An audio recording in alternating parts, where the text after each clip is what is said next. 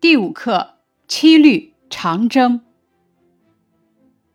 红军不怕远征难，万水千山只等闲。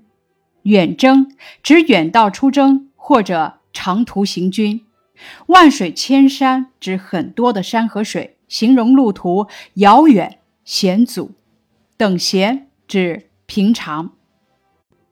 首联以直白的语言、豪迈的语势，总领全师开门见山赞美了红军不畏艰难险阻、勇往直前的英雄气概。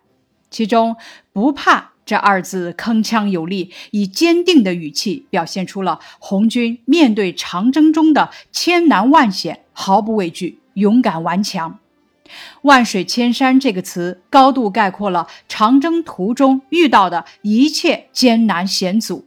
等闲二字为平常之意，由此咱们可以看出，作者将困难轻轻一描，与不怕形成了呼应。不怕和只等闲是从两个不同角度显示红军战士蔑视敌人。藐视困难的态度，表现出红军顶天立地的高大英雄形象，以及革命的乐观主义精神。五岭逶迤腾气浪，乌蒙磅礴走泥丸。五岭指横亘在江西、湖南、广东、广西之间的大庾岭、祁田岭、都庞岭、蒙竹岭。越城岭，逶迤形容道路、山脉、河流等弯弯曲曲、延续不绝的样子。细浪，作者自是把山比作细浪，泥丸是等闲之辈。乌蒙，山名，乌蒙山在贵州西部与云南东北部的交界处，北临金沙江，山势陡峭。一九三五年四月，红军长征经过此地。磅礴指气势盛大，在这里指的是山势险峻。走泥丸指小泥球在脚下滚过去，泥丸就是小泥球。整句意思是说，险峻的乌蒙山在红军战士的脚下，就像是一个小泥球一样。颔联中，诗人先用逶迤磅礴呈现出道路弯曲绵长，山脉广大无边，突出山势险峻；又用细浪泥丸的细小与前者形成对比，把起伏绵延的五岭山脉比作翻腾着的细小的波浪，把高大的乌蒙山脉比作脚下滚动的小泥球。这两句诗的前半句。都是写自然条件的险恶，后半句都是写红军战士的主观感受，想象奇特，夸张至极，是把藐视困难的思想具体化、形象化，以此衬托出红军征服高山、不畏艰难的高大形象。而腾与走这种动态化的描写，想象绝妙，境界宽广，显示出红军战士藐视一切困难的态度。首联和颔联的意思是：红军不怕远征的艰难险阻，把历经千山万水的艰难困苦看作是平平常常的事。五岭山脉那样高低起伏、绵延不绝，可在红军眼里不过像翻腾着的细小波浪；乌蒙山那样高大雄伟、气势磅礴，可在红军看来不过像在脚下滚过的泥丸。金沙水拍云崖暖，大渡桥横铁索寒。金沙即金沙江，指长江上游从青海玉树到四川宜宾的这一段。云崖指高耸入云的山崖。云崖暖是指浪花拍打悬崖峭壁，溅起阵阵雾水，在红军的眼中像是冒出的蒸汽一样。暖是被一些学者指为红军巧渡金沙江后的欢快心情，也有学者说意思为直译后的温暖。大渡即大渡河，位于四川中西部。铁索指大渡河上的泸定桥，红军过桥时只剩下十三根铁索。颈联中“云崖暖”是诗人在江畔流露出胜利的欢悦，而“铁索寒”仅用三个字，便是英勇激烈的场面栩栩如生。这两句写出了红军对水的征服。这一暖一寒，既呈现了客观现实，又写出了主观感受，形成了鲜明的对比，既表达出了红军渡过金沙江后的喜悦，又表现出夺取泸定桥的惊心动魄，足见红军的神勇无比。此联对仗工整，以环境和事物寄予无限感慨，极具气势。这句的意思是：金沙江两岸悬崖峭壁，湍急的流水拍击着两岸高耸的山崖，给人以温暖的感受。大渡河上的泸定桥横跨东西两岸，只剩下十几根铁索，使人感到深深的寒意。更喜岷山千里雪，三军过后尽开颜。岷山。中国西部大山，位于甘肃省西南、四川省北部，西北东南走向。西北接西青山，南与邛崃山相连，包括甘肃南部的叠山、甘肃四川边境的摩天岭。三军在这里指的是红军队伍。作者自注：红军一方面军、二方面军、四方面军。晋开言。红军的长征到达目的地了，他们取得了胜利，所以个个都笑逐颜开。尾联写了长征的最后阶段，更喜承接红军过五岭、越乌蒙、渡金沙、抢大渡，从敌人的重围中杀出一条血路，自然令人欣喜。而现在，红军尽管翻越的是千里雪的名山。但望着风雪交加的道路，想着胜利在望，也不由得喜从心生。最后以开言收篇，写出了红军胜利大会师的喜悦之态，预示了长征的最后胜利。尾联的意思是，更使红军欣喜的是，翻过了千里皑皑白雪的名山，人人心情开朗，个个笑逐颜开。本诗的翻译：红军不畏惧万里长征路上的一切艰难险阻，把跨越千山万水只看作是平平常常的事。绵延不断的五岭，在红军眼里只不过是微波细浪在起伏；而气势雄伟的乌蒙山，在红军脚下也不过是一颗滚动的泥丸。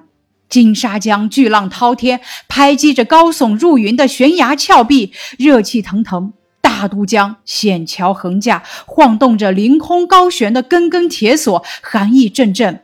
更加令人欣喜的是，踏上千里积雪的名山，红军翻越过去以后，一个个笑逐颜开。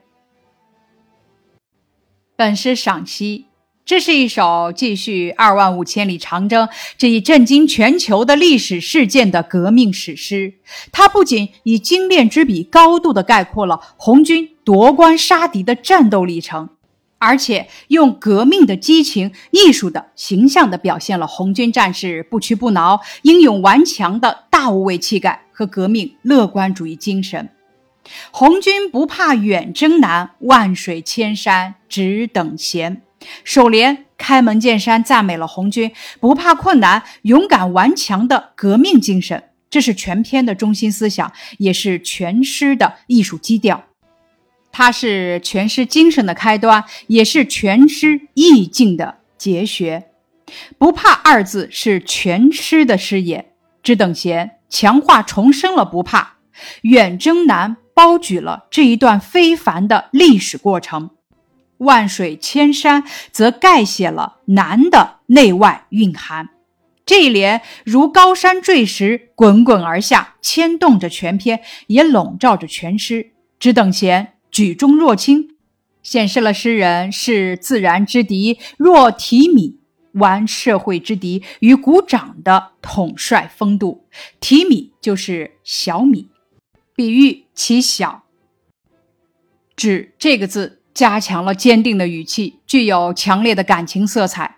他对红军蔑视困难的革命精神做了突出和强调，表现了红军在刀剑丛中从容不迫、应付自如、无往不胜的铁军风貌。首连是全师的总领，以下三连则紧扣首连展开。从首联开始，全诗就展开了两条思维线，构造了两个时空域：一个是客观的、现实的，远征难有万水千山之多之险；一个是主观的、心理的，不怕只等闲。这样就构成了强烈的对比反衬，融入了全诗浩大的物理空间和壮阔的心理空间，奠定了全诗雄浑博大的基调。颔联、颈联四句分别从山和水两方面写出了红军对困难的战胜。它是承上文千山和万水而来。诗人按照红军长征的路线，选取了四个具有典型意义的地理名称，它们都是著名的天险，高度的概括了红军长征途中的万水千山。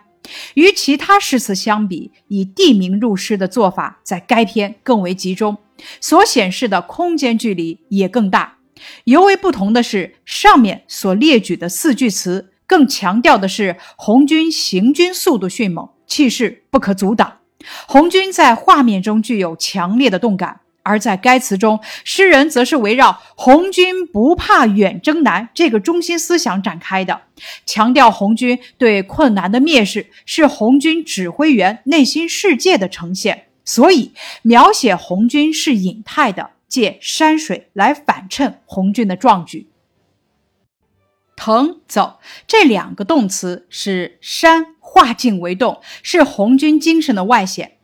一般说来，以地名入诗很难，地名多了很容易出现败笔。但是毛泽东却运用的很成功，这不仅是他具备错万物于笔端的诗才，更具备吐磅礴于寸心的诗情。五岭逶迤腾细浪，乌蒙磅礴走泥丸。一联是写山，却将其戏称为泥丸。这也是写红军万里远征、勇敢无畏的革命精神，也是毛主席常用的豪气拟物的手法。前两句是全诗的总纲，由三四句开始是分数，也是对前两句的具体描写。五岭乌蒙本是客观的存在物，但是当它进入诗人的视野，也就成了审美的对象。所以，它不再是单纯的山，而是被感情化了的对象。五岭山脉弯弯曲曲，高高矮矮，绵延千里，逶迤磅礴，即言山之高大绵横。在红军看来，也不过是腾跃着的细小的波浪；高大的乌蒙山脉，也不过是往后滚动的小泥球。这是多么新颖的比喻！把起伏绵延的五岭山脉这样的庞然大物，也为翻腾着的细小的波浪；把那样高大的乌蒙山脉比作在脚下滚动的小泥球，想象奇特，夸张以极。通过两组极大与极小的对立关系，诗人充分地表现了红军的顽强豪迈、不怕艰难险阻的英雄气概。从艺术手法上来说，这是夸张和对比；写山是明线，写红军是暗线，动静结合，明暗结合，反衬对比，十分巧妙。金沙水拍云崖暖，大渡桥横铁索寒。